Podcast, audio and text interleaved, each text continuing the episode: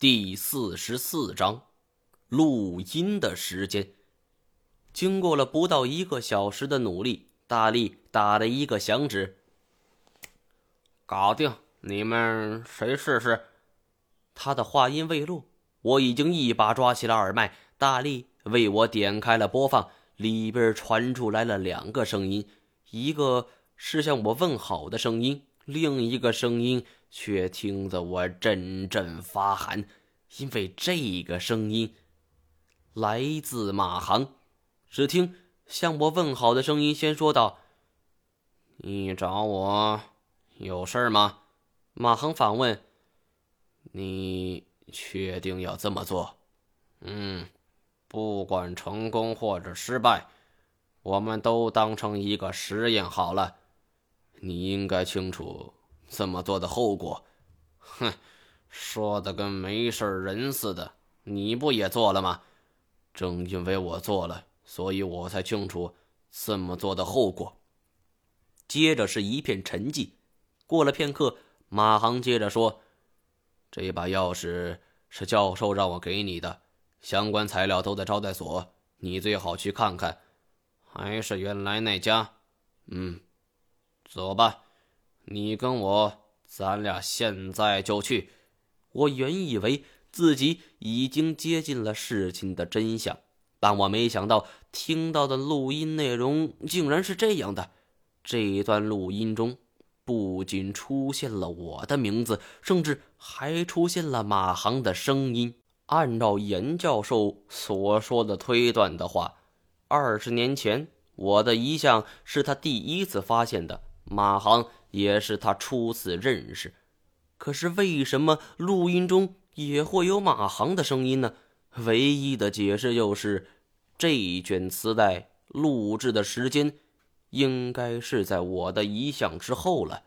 但如果说是这样的话，还有一点说不通：遗像都有了，证明那时候遗像上的人已经死了。那么？为什么磁带中不明身份的人还要向我问好呢？难道遗像上的人不是我？可为什么会这么像呢？我脑子里有点乱，让大力把这段录音发到了我的邮箱，然后刷卡付账，离开了电子商城。金锁见我脸上愁云密布，也不敢轻易打搅我。回到店里。我反复听着录音，归纳出了其中能够获得的重要信息。首先是这个人和马航要做的事情，这件事情马航已经做过了，如今他却回过头来阻止这个人去做，这是为什么呢？我列出了几个原因：第一，马航出于学术性上类似署名权的荣誉感，阻止这个人分一杯羹。第二，这件事情十分危险，马航尝试过了，所以出面阻止。第三，马航是受某人的指示来阻止这个人这么做，而从后边提及的教授来看，不排除这个教授就是严显江，所以我更倾向于第三种，严显江授意马航出面阻止这个人，而其次。两人对话中出现了一把钥匙，还说这把钥匙是严教授留给这个人的。我打开保险箱，翻出了二零七钥匙。录音中所出现的钥匙会是这一把吗？录音中还提到了“招待所”这三个字，从钥匙上的编码来看，确实有点像房间号。只是目前不知道这家招待所在哪儿。否则，我现在就恨不得去试一试。最后，这个人主动提出和马航一起去这个地方，他们的目的是去那里查看资料的。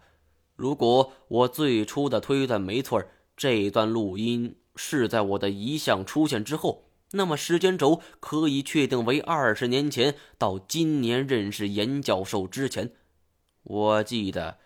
当初发现干尸的时候，他的钱包里边都是第三版人民币。第三版人民币从一九六二年发行到两千年停止流通，是市面上使用时间最长的一套人民币。按照这个时间推断的话，二十年前的一九九六年出现了我的遗像，四年前严显江就死在了八百媳妇黄陵。这个推断是完全成立的。也就是说，这段录音的时间是一九九六年至两千年严显江死之前。我长舒一口气，这么长时间的折磨，事情总算有了些眉头。接下来，我只要把精力主要放在这几年发生的事情上，真相终会水落石出的。这时候。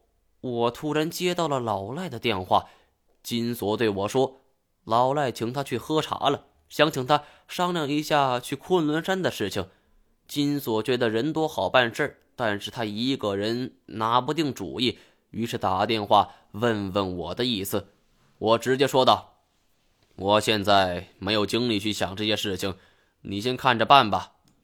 对了，咱们行动的时间推迟了，延后吧。”等咱们伤好利索了，我也好趁这段时间查清楚更多的事情。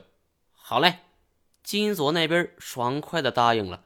我知道这货绝不是因为我推迟了行动而这么高兴，是因为我将大权交给了他。关于我的疑问，好不容易拨开了一部分，我不想在这个时候因为别的事情分心。我收回杂念，接着想。录音的后半部分是一个播报员情绪高亢的做着汇报工作。从这里看的话，个别细节倒是符合老赖跟我讲述的科考队进昆仑山的事。那时候老赖对我说是二十年前了，我急忙上网搜索一下二十年前的新闻。很遗憾，在当时那个年代，网络讯息还不是很发达。估计很多人都还没见过电脑，更不用说上网了。有关一九九六年科考队的信息就更是少之又少了。关键时刻，我只好求助于图书馆了。接下来的一段时间，我天天往图书馆跑。不过，景洪终究是一座小城市，图书馆的藏书有限，更不用说报刊杂志了。一九九六年的报纸，因为年份太久了，所藏无几。半个月过去了，线索毫无进展，我倒是瘦了不少。看来得寻求朋友帮助了。这一天，我拨通了一位北京朋友的电话，拜托他帮我查询一九九六年的报纸消息，看看有没有关于昆仑山科考队的。要是有关的。哪怕是个标题，都务必传真给我。我这位朋友是四九城里有名的镌刻，比老赖的名号那可大多了。当年一位老板要收皮草，他找我帮忙，如今算我求到他了。一个星期后，我店里的传真机就突然启动了。奇怪的，我原以为北京身为帝都。国家图书馆、首都图书馆，那等必然汗牛充栋，打印机怎么也得忙碌半个钟头以上。可没想到，就传过来两张。第一张报纸的标题是“昆仑山科考队组建，十二位科学家整装待发”，还配了一张照片。不过，由于时间太过久远。加上我店里这台传真机算得上是老爷机了，照片除了一两个人之外，根本看不清楚。第二章的标题是“科考队失联，搜寻工作展开”，其中还配上了十二位科学家的名字、生日、职称和照片照片都是统一的大头照，清晰许多。我逐一看下去，突然，一张照片恍如刺眼的阳光一般射进了我的眼里，我呆立当场，半天反应不过来。照片上，一张是严显江，显然是二十年前的照片了。但是旁边的名字配上照片，我无论如何都敢做出肯定的答复：严显江居然是二十年前昆仑山科考队的一员，而且还在失联名单中。我如坠冰窟，半天都没缓过劲儿来。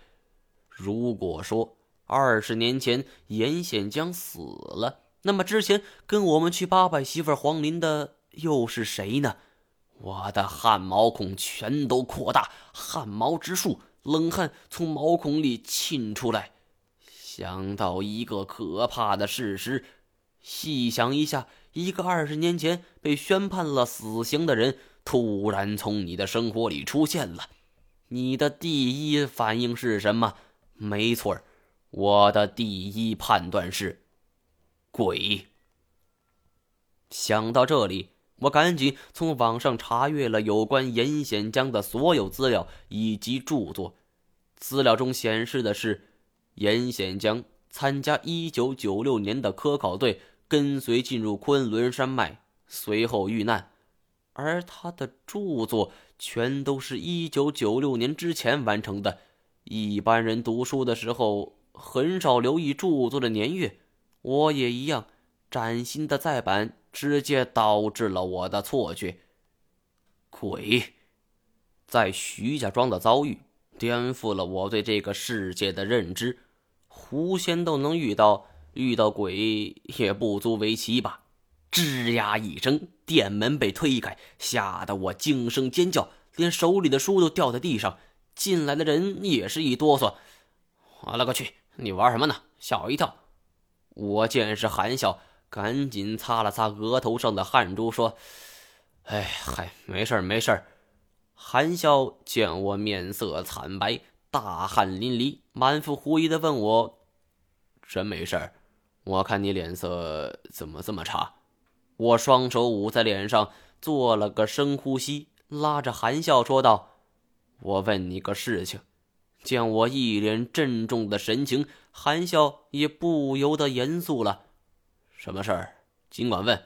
我深吸一口气说：“你相信这个世界上有鬼吗？”